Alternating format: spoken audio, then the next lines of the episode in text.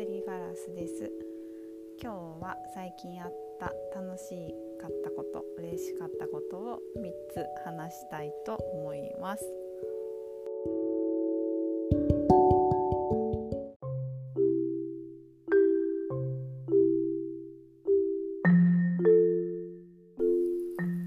はい。えーと前回あのポッドキャストを録音してから1ヶ月以上時間が経ってしまいまして今日は11月21日です。えーと、1ヶ月前にちょっとあの新しく仕事を始めたこともありましてちょっとあの1ヶ月結構目まぐるしくいろいろ新しいことをやったりあのしていたんですけど新しいこう生活リズムを作ることにちょっと専念していたんですけれどもあのやっと1ヶ月経ってみて少しちょっとあのペースに乗れてきたというかあの少しだけ気持ちにも余裕が出てきたかなっていう感じです。えーと、この間私は何をやっていたのかというといろいろやっていったな。そうですね。あえっ、と前回でいつだったかな。あの CBD オイルを使い始めてあのそれは外用のロールオンのオイルを使ってるって話をしたかと思うんですけどあのその後にあの内服の方あの口にから摂取する方をちょっと始めてみまして、えっと、あのエンドーカっていうあのブランドのあのカプセルに入ったもう本当にあの口の中に直接こう味が広がらないようなもうカプセルに入ったタイプを毎晩寝る前に飲んでるんですけどこれは結構あの私の体質というか生活習慣には合ってるみたいであの、ねね、寝る前に飲むとすごいこう熟睡度が高まる感じがしてあの結構気に入って使ってます。今2週間ぐらいかな使ってるんですけどあのまあ、例えばちょっとこう今在宅で仕事をしてるんですけど在宅ワークだと結構こうあの例えば8時とか9時とかまで結構仕事してるんですけどその後、まあ夜ご飯食べてあの寝る準備をしても結構こう頭がまだこうカッカしてるっていうかなかなかこうあの休まらなくてなんかちょっと仕事とあの自分の時間の境目が分かんなくなっちゃうことがあるんですけどなんかそういう時に寝る前にあの一粒飲むと割とこうリラックスモードにすぐ入れてっていうその気持ちの切り替えの面が一つともう一つはあの朝起きた時のなんか熟睡感が違うというかなんか私結構寝る時になんか夜中に途中で起きちゃったりとかあのまだ起きなくていい時間にちょっと目が覚めちゃったりすることが多くて朝起きてもあなんかもう朝かみたいな 日が結構多かったんですけどなんか知らないけどこの CBD のカプセルを飲むようになってからは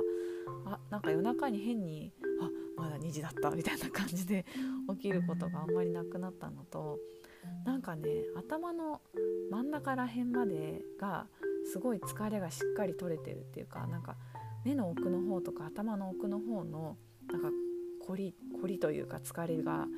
取れてるみたいななんかこうじゃがいもが芯までホクホクみたいな感じなんですよね。なんかあのどういうものなのかっていうのが CBD があの最初は気になって結構本とか読んだりしてなんかちょっと危なくないのかとかなんか依存性はないのかとか調べてみてから結構納得して使い始めたっていうところもあるのでなんか今後もあの私の場合はあのうまく生活に取り入れながらあのやっていくと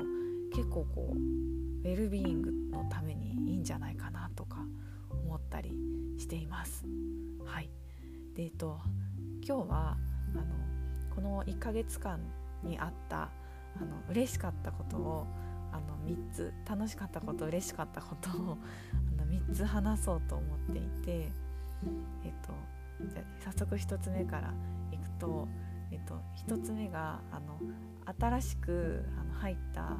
会社であの今営業をやってるんですけどそこであの今週初受注しましてそれがちょっと嬉しかったです。私これまであの化粧品会社の、まあ、メーカーの担当とかでいわゆるその、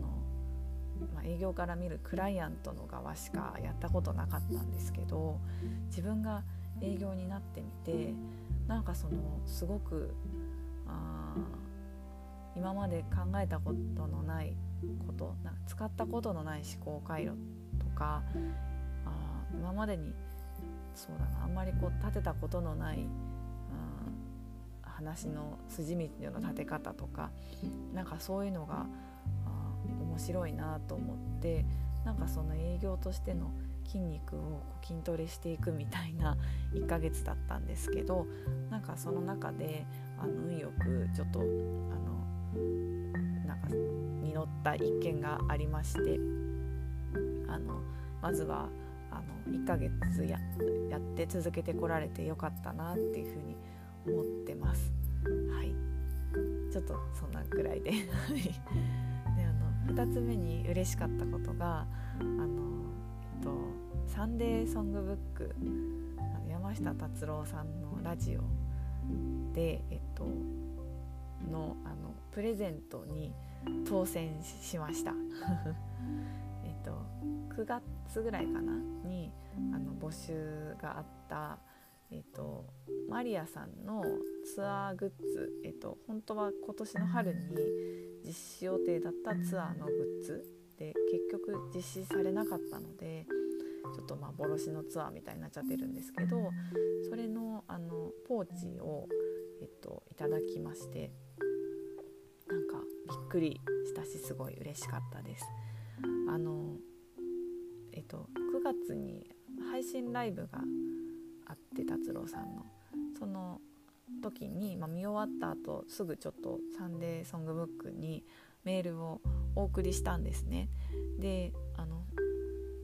その、まあ、配信ライブが素晴らしくてっていうなんかその本当に思ったことを感想として書いて送ってでなんかあの今「サンデーソングブック」ってあのメールでもお便りが送れると思うんですけどそのなんかメールフォームにあのプレゼントっていうなんかプルダウンがあって 選べたのでなんか別に欲しいすごい欲しくてどうしてもこれが欲しいからメールを送ったってわけじゃなくてなんかメールを送る時にあのプレゼントに応募できるって知ったのでなんかあそうなんだって思ってあのプレゼントも選んで送ったんですけどなんか運よくあの当てていただいたみたいでなんかあの急に家にあの東京 FM サンデーソングブックって書いてある小包が 届いた時にあなんかしたっけ？みたいな気持ちに なってちょっとびっくりしたんですけどあのいつも達郎さんがラジオであの私は全てのハガキとかあのメール全て目を通しておりますってあのおっしゃってるじゃないですか。なのでなんかそれを思うとなんか読んでいただけたのかしらとなんかちょっとちらっと思うだけでなんかちょっとあの胸が熱くなるようななんかあの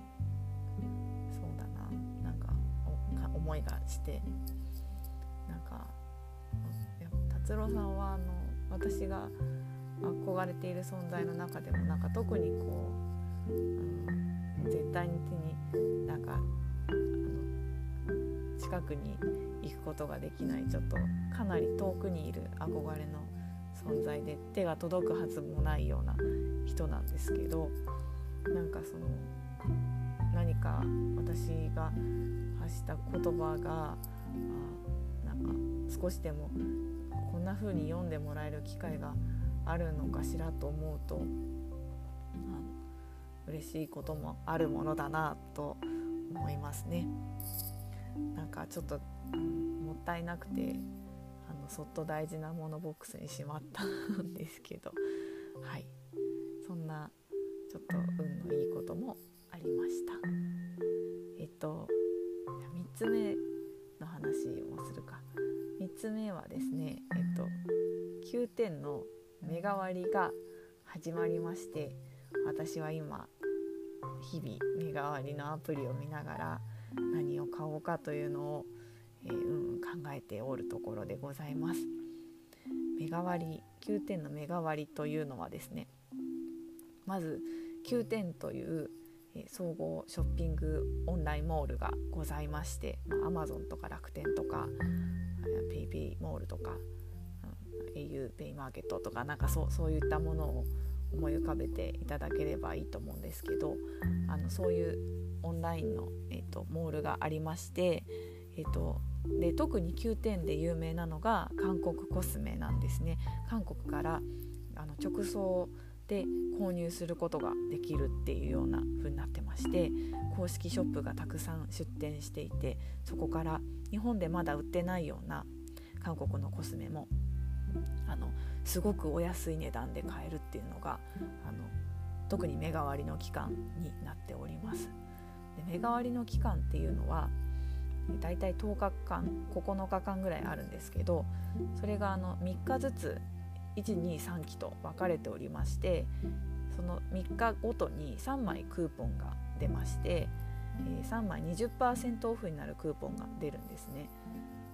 ででその他にそのクーポンを使わなくても結構目代わりの期間に合わせて各ブランドさんが10%とか20%とかかなり値下げをして大セールを行うので、まあ、その値下げかけるクーポンでかなりかなりお得に素敵な化粧品とかお洋服とか食べ物とかいろんなものを電化製品とかいろいろ買えるっていうのが目代わりとなっております。はい、で私はもうもっぱら化粧品なんですけど食べ物買ったかな？あこの間一回あのビビゴのおかゆ買いましたけどパク・ソジュンがちょっとすごい好きで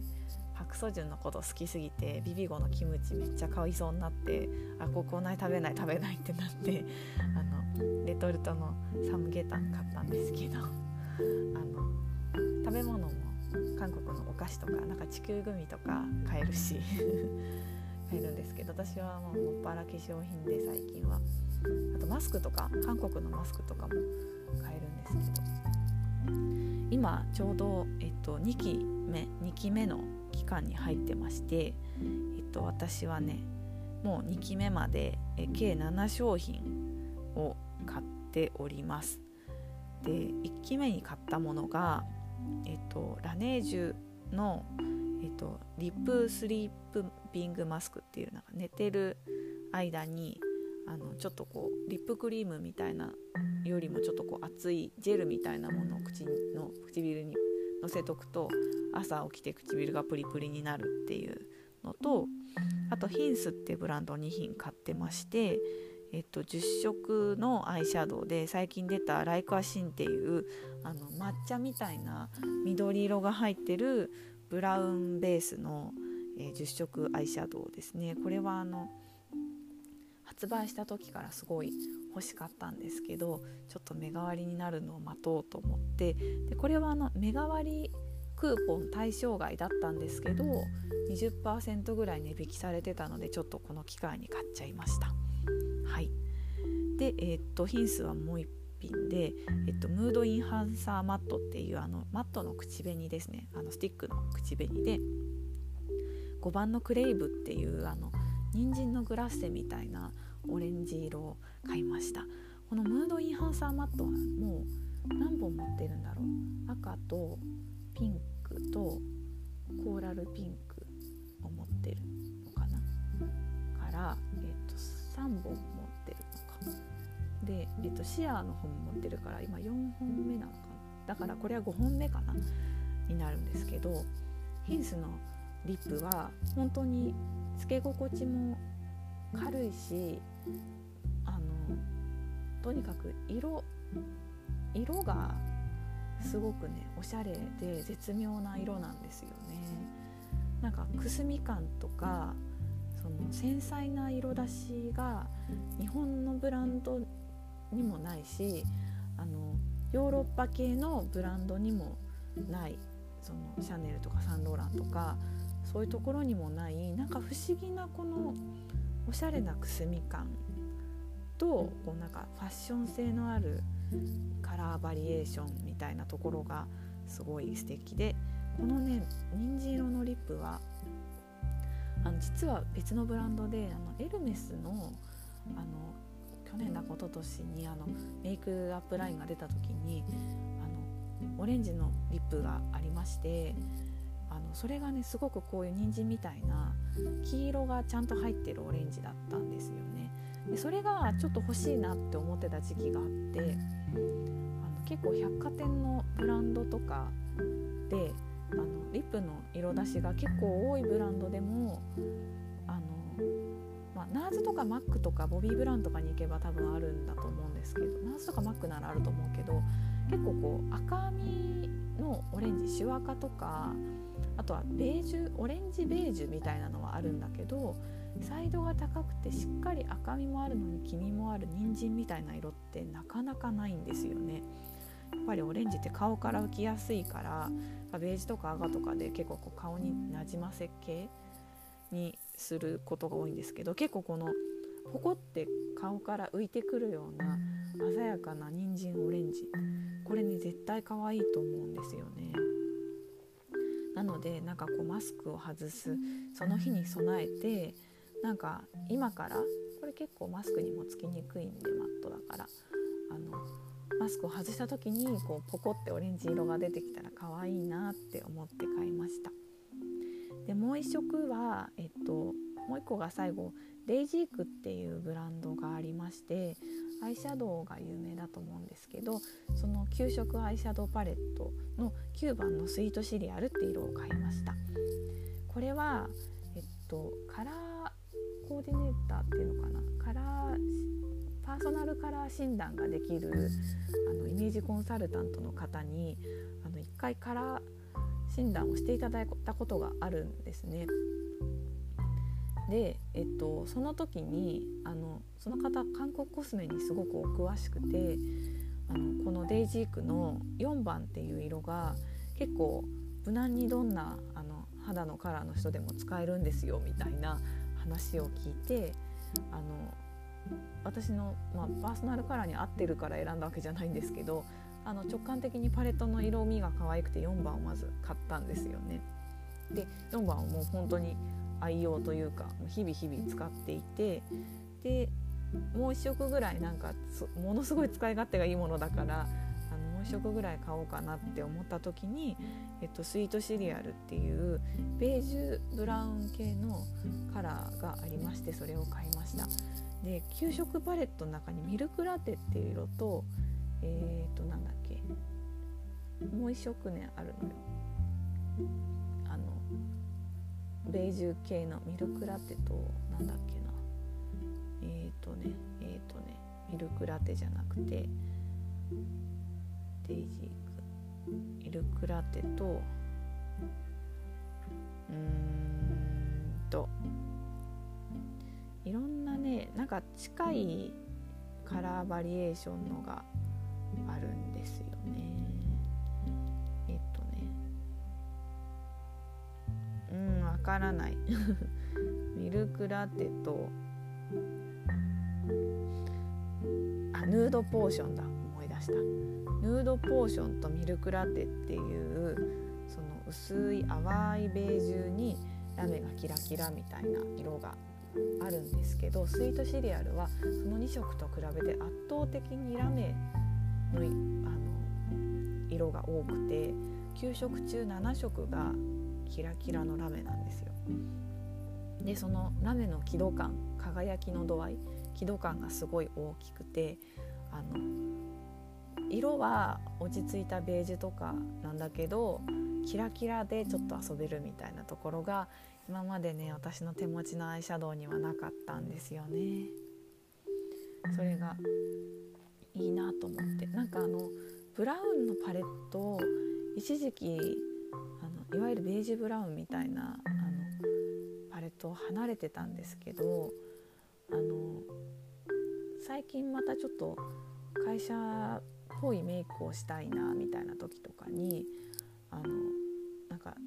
ディオールの茶色いパレットとか使ったりしててやっぱりなんか茶色のパレットをちゃんと使いこなせるのもいいよねみたいな風に思ったりあとなんか例えば今ちょっとあのリップあれですけどリップメイク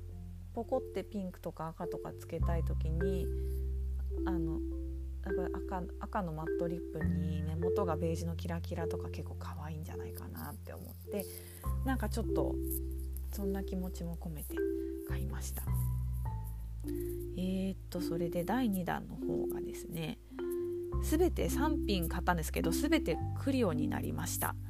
えー、っと1つ目がキルカバーのあのリキッドファンデーションですねを買いました。これはあの持ちが良くてあの崩れにくくそしてハイカバーなのに軽いつけ心地のリキッドファンデーションとなっております。であのクリオというとやっぱりクッションファンデが有名だと思うんですけどクッションファンデじゃなくてなんかねどうしてもクッションファンデは使い方いろいろ試したりしてたんですけどなんかちょっとうまくはまらなくてリキッドとかに戻っちゃってたんですけどこのねリキッドは前回の目代わりのおまけでパウチをもらっててあのサンプルのパウチを。でそれを思い出してこれっていいのかなと思って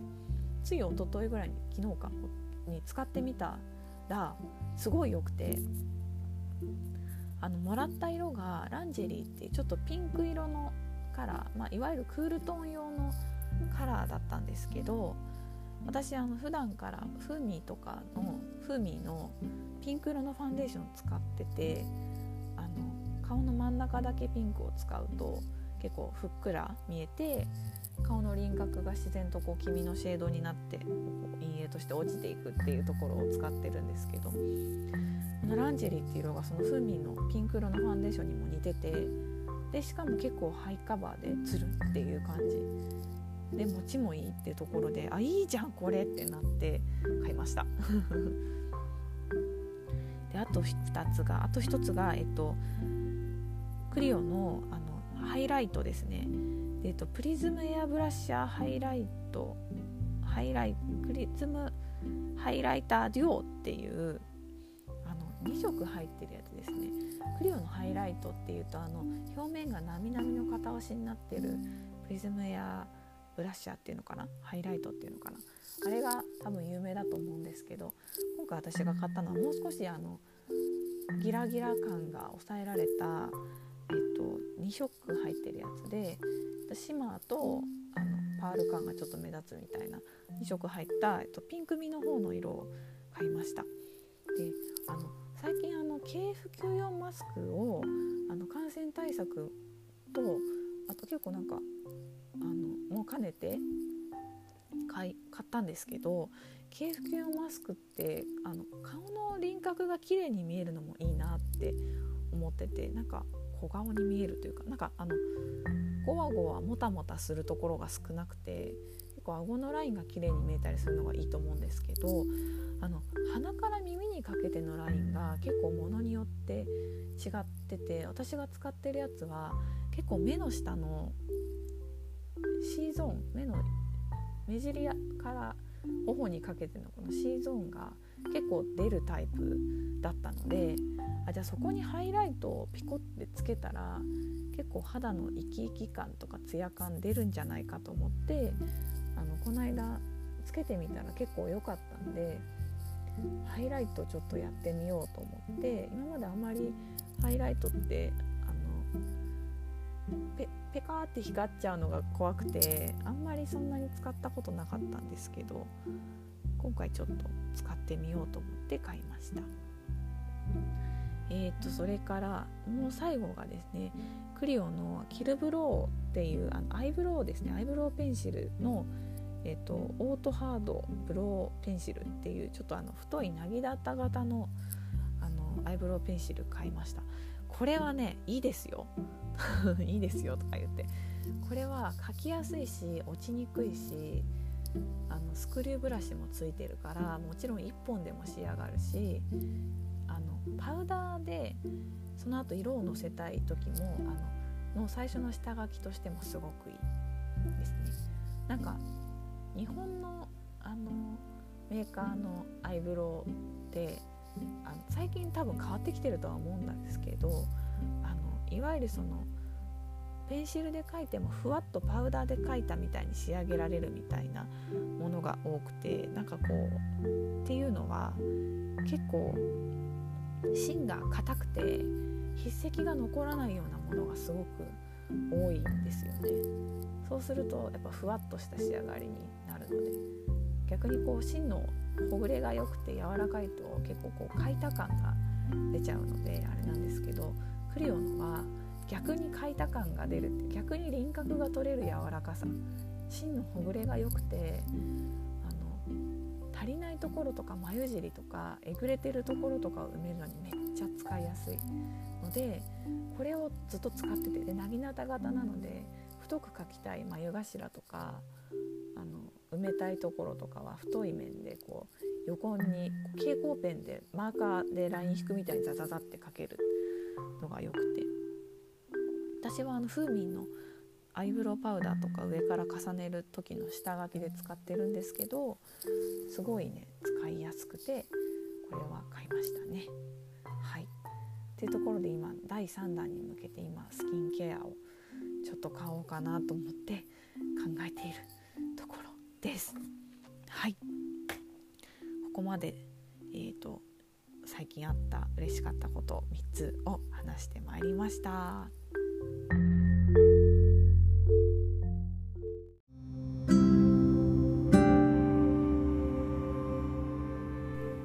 い、えーと最後にあの12月の最後にっていうかちょっとまた一しゃべりすると思うんですけど12月の、えっと、11日の土曜日にあのビヨンズの、えっと、ワンマンライブがありましてそれがすごい楽しみなのでそれをちょっと話そうかなと思っております。えっとあのビヨンズの新しいアルバムが11月え11月？10月にあの出ましたけれどもあのそのアルバムのあのレコ発なのかな？レコ発が12月の11日にありまして、えっと、440であるんですけど下北沢の。これがねすごい楽しみにしてます。あの先日あの神保町市長室でやってるあのミッドナイトランブルショーに皆さんであの出演になってあの2時間ぐらいアルバムのことをずっとお話になるっていう回だったんですけどあの推しが画面の真ん中でずっとニコニコする映像2時間が爆誕したみたいな気持ちに私はなってしまったんですけど。11月12月11日下北沢440 12時半からヨンズサークルズリリースショーが開催されます。パチパチパチパチ。こちらは会場チケットが予約3000円当日3500円となっておりまして配信もございます。こちらが1500円となっておりましてアーカイブもございます。これは本当にかそのミッドナイトランブルショーで聞いたお話も含めて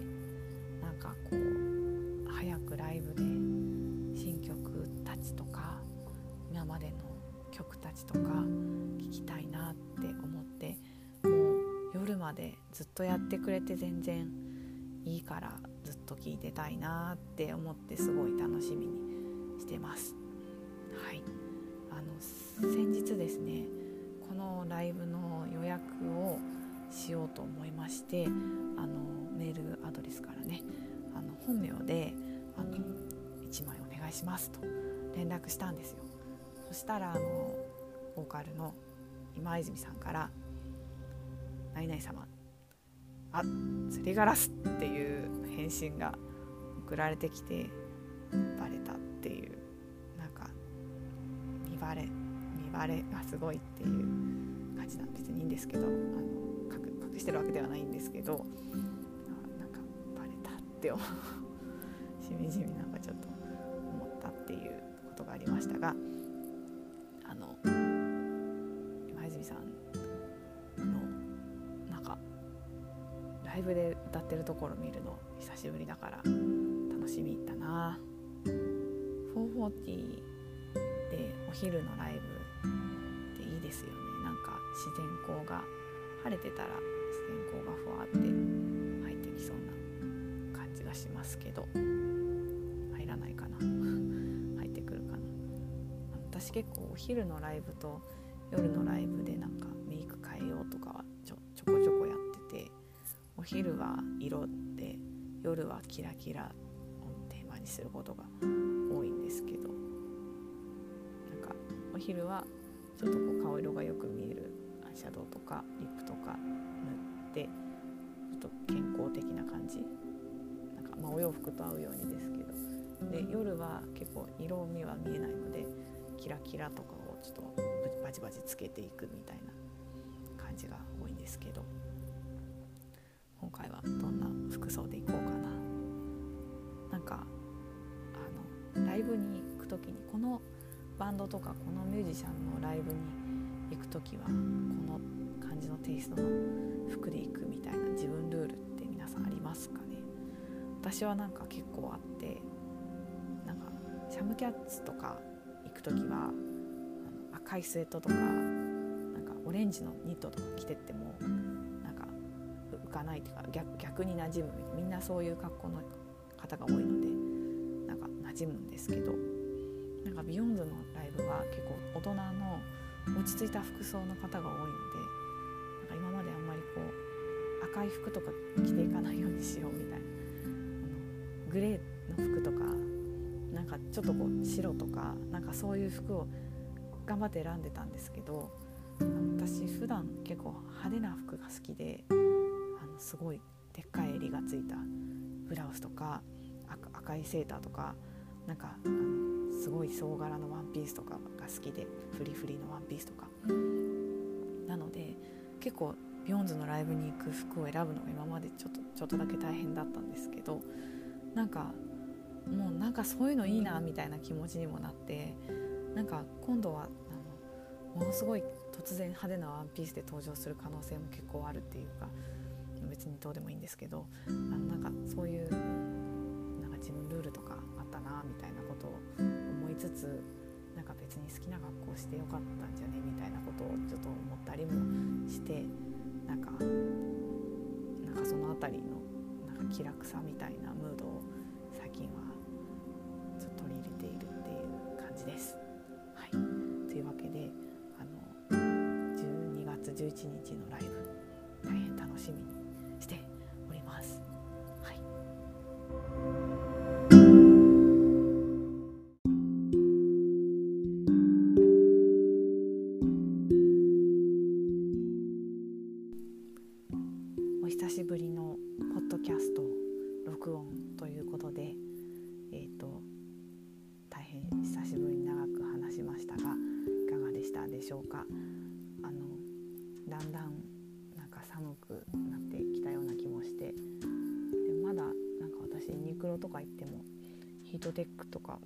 きてないんですけ